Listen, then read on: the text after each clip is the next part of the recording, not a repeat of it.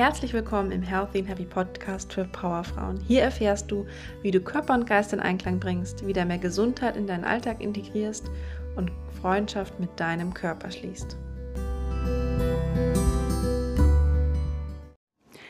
Wie ein Unfall. Ich erinnere mich noch genau daran, wie ich als kleines Kindergartenkind in die Schule gegangen bin und direkt an der Ecke vor mir es einen kleinen Autounfall gab. Es war nichts Tragisches, es wurde auch niemand ernsthaft verletzt, verletzt, aber es gab einen großen Knall. Und ich erinnere mich noch genau, wie die zwei Autos ineinander krachten, Ecke an Ecke. Und ich wie erstarrt war und das Ganze nur beobachten konnte und vor Schreck mich kaum bewegen konnte. Jetzt fragst du dich vielleicht, was diese Geschichte mit der heutigen Episode zu tun hat. Ja, ich habe manchmal ein sehr ähnliches Gefühl, wenn ich andere Mitmenschen in meinem Alltag beobachte,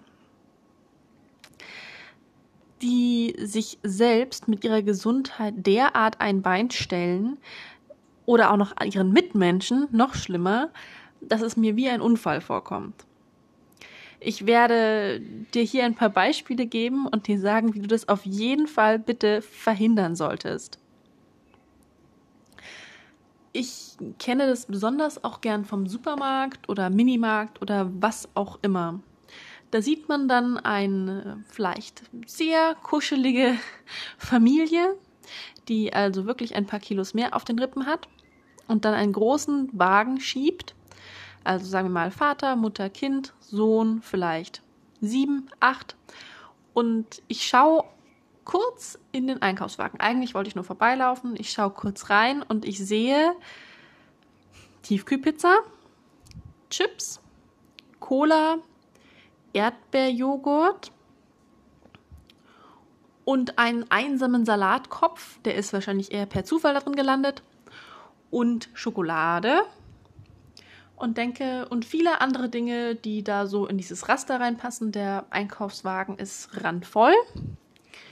Und ich denke mir nur, das, das tut mir körperlich weh. Vor allem, wenn ich mir bedenke, dass ja das Kind noch dabei ist. Also diese Eltern treffen diese Essensentscheidung nicht nur für sich selbst, sondern gleichzeitig auch noch für das Kind. Und Kinder hinterfragen ja nicht, sondern sehen das dann als völlig normal an und ich frage mich, ich meine, ein Basic, ein ja, ein einfaches Wissen über Gesundheit haben eigentlich die meisten Menschen in Deutschland. Und trotzdem wählen die Eltern in dem Fall zu 90 Prozent, wie gesagt, der Salatkopf ist wahrscheinlich eher zufällig da gelandet, Lebensmittel aus, die weder ihnen noch ihrem Kind gut tun.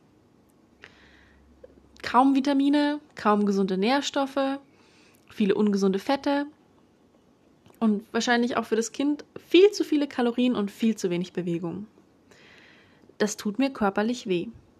Ich bin selbst jemand, der unbedingt es vermeiden will, missionarisch daherzukommen, weil ich es selbst beim besten Willen nicht leiden kann, wenn mir jemand erzählt, der mich kaum kennt, was denn das Beste für mich sein sollte oder warum wir jetzt alle vegan Schrägstrich Paleo, Schrägstrich rein biologisch leben sollten.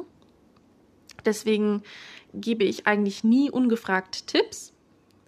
Aber in solchen Fällen tut mir das fast körperlich weh. Ich sage ja nicht, dass jeder sich super gesund und whatsoever ernähren sollte. Ich sage nur, man sollte auf die Basics achten und besonders wenn Eltern in dem Fall ihre Kinder damit reinziehen, dann tut mir das wirklich weh. Aber leider gibt es ja solche Situationen nicht nur im Supermarkt. Letztens habe ich hier in Thailand beobachtet, wie eine Mutter für ihre vermutlich dreijährige Tochter eine Nuckelflasche nahm die wahrscheinlich ursprünglich Milch gehört hätte und Cola reinfüllte. Und das dann ihrer Tochter reichte, die glücklich von dannen zog mit der Nuckelflasche und also ich musste mich abwenden also ganz davon abgesehen, dass ich glaube, dass kein dreijähriges Kind Cola braucht, die Zuckermenge, keine Nährstoffe und sie gewöhnt das Kind in einem so kleinen, jungen Alter an derartige Mengen an Zucker. Ja, also das ist für mich wie dieser Unfall. Da muss ich mich echt jedes Mal abwenden und es tut mir fast körperlich weh. Aber auch wenn ich Schulkinder sehe, hier oft ähm, essen die auch draußen oder so halb draußen. Das heißt, man kann ganz gut sehen, was die essen. Und dann ist auf dem Teller mit Fett äh, Panade frittiertes Hühnchen, dazu Reis und ein Softgetränk. Also denke ich mir wirklich, also viel, viel schlimmer geht's kaum noch. Und ähm, es tut mir so unglaublich leid. Wie gesagt, besonders immer, wenn Kinder involviert sind, tut es mir unglaublich leid, weil die ihre Entscheidungen nicht selbst treffen können. Und Geschmack ist erlernbar und sie werden, sie tun sich im Laufe ihres Lebens durch diese Frühprägung unglaublich schwer, gesundes Essen als normal zu empfinden. Wenn kleine Kinder schon mit gesundem Essen aufwachsen, ich sage ja auch hier nicht irgendwie 100 Prozent, aber sagen wir mal, dass es normal ist, bei einem Essen viel Gemüse dabei zu haben und dass Süßigkeiten und Zucker eher eine Ausnahme sind, dann wird das auch im späteren Leben völlig normal sein für die Kinder. Von dem her, ja, das tut mir immer weh. Und was ich auch oft feststelle, ist das Phänomen Rolltreppe. Schrägstrich Aufzug. Das lässt sich gut übertragen. Ich reise ja viel, das heißt, ich bin auch öfter an Bahnhöfen, Flughäfen, whatsoever und sehe Leute, die sich anstellen, um die Rolltreppe zu nehmen und sich dann eng auf diese Rolltreppe zu quetschen und 90 Prozent nehmen die Rolltreppe, anstatt daneben die Treppe zu laufen. Ich verstehe das ja, wenn das Gefühl zehn Stockwerke weit nach oben geht. Da bin ich dann wirklich meistens ein einsamer Wolf, wenn ich die Treppe nehme. Aber wenn das jetzt zehn Stufen sind, dann verstehe ich es nicht. Ich nehme eigentlich immer, immer, immer die Treppe. Außer es geht gar nicht, weil ich irgendwie einen 30 Kilo Koffer dabei habe oder sowas. Und das Argument Geschwindigkeit zählt auch nicht, weil meistens ist man auf der Treppe mindestens genauso schnell.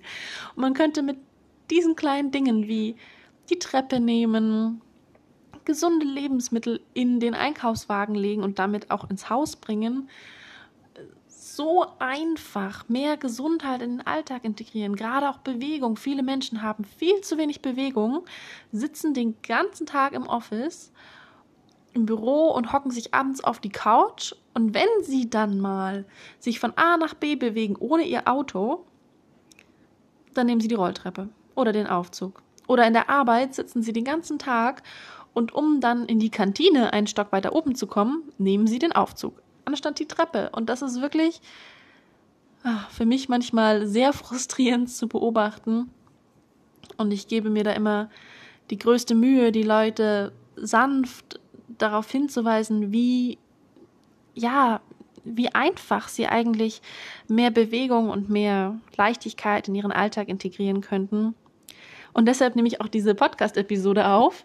Denn wenn du das hier hörst, dann bist du ja auf jeden Fall grundsätzlich offen für das Thema. Und ich hoffe, dass du vielleicht in meiner Beschreibung in ein oder anderen Stich gemerkt hast und dich wiedererkannt hast und das in Zukunft für dich ändern wirst. Damit bin ich dann schon super glücklich und wünsche dir eine erfolgreiche Woche.